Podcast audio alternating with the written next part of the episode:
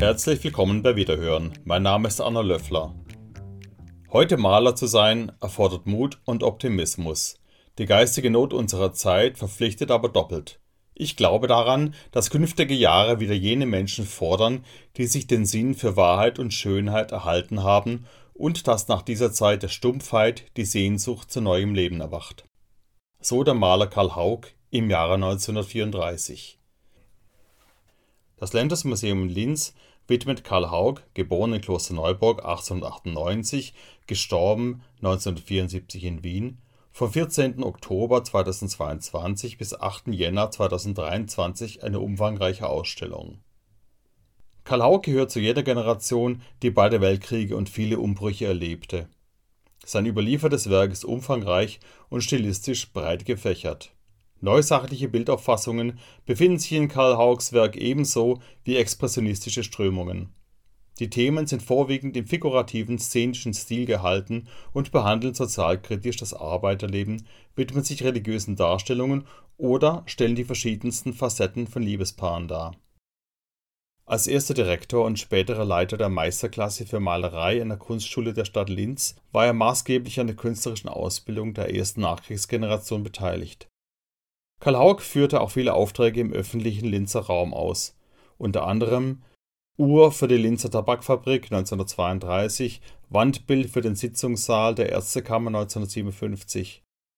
Leider wurde von dieser Kunst am Bau im Zweiten Weltkrieg vieles zerstört, so unter anderem die Wandbilder an der Arbeiterkammer 1924 und die Fresken in der Bahnhofshalle 1927 ich habe dem Kunsthistoriker und Kurator Hannes Etzelsdorfer, Mitautor des Linzer Haug-Katalogs, einige Fragen gestellt und aus Hannes Etzelsdorfers Antworten eine kleine Podcast-Reihe gestaltet.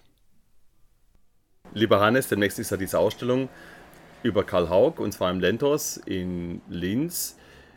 Was ist denn genau die Bedeutung von Karl Haug für Linz? Warum gerade Linz? Ich glaube, das muss man auf mehrere Abteilungen äh, aufteilen. Einerseits natürlich die biografische. Er ist ja gebürtiger Klosterneuburger und zieht dann mit der Familie nach Linz.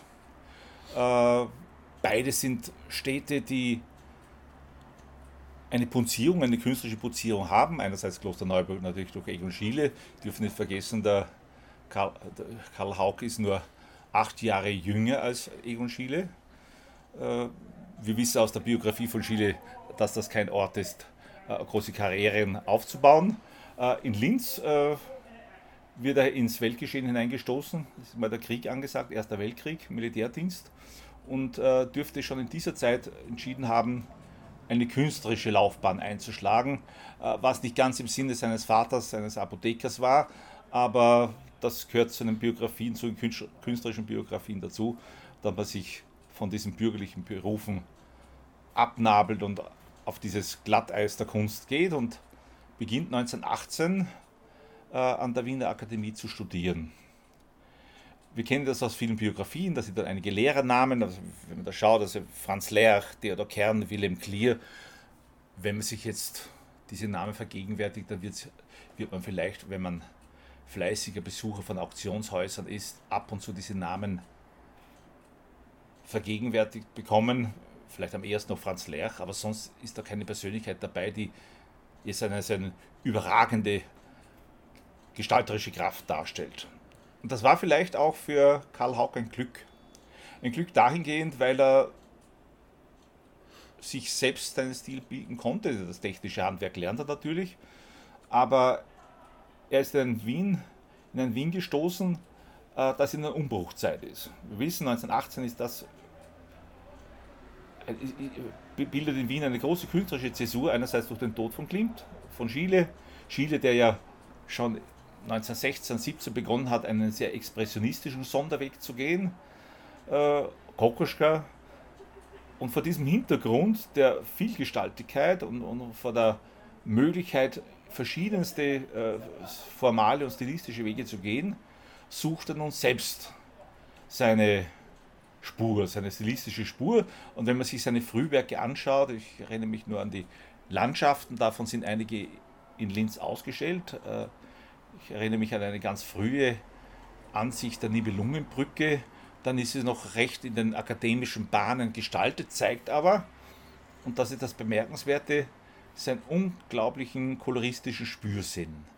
Äh, der Kolorismus ist etwas, was sich in seinem Werk manifestiert, in sehr unterschiedlichen Ausprägungen. Einmal sehr expressionistisch, äh, wo also der, die Farbfeldmalerei, wie wir es auch bei Böckel kennen, äh, auf die Spitze getrieben wird. Also wo also der Farbfleck dominiert und dann erst die beschreibende Zeichnung, die definierende Zeichnung scheinbar fast nachgeliefert äh, sich erweist. Äh, ein, ein, Bild, das man vor allem äh, bei den äh, figurativen Motiven kennt, wo er sehr stark äh, diese Persönlichkeiten oder diese Modelle oder diese Motive ins Allgemeine überträgt.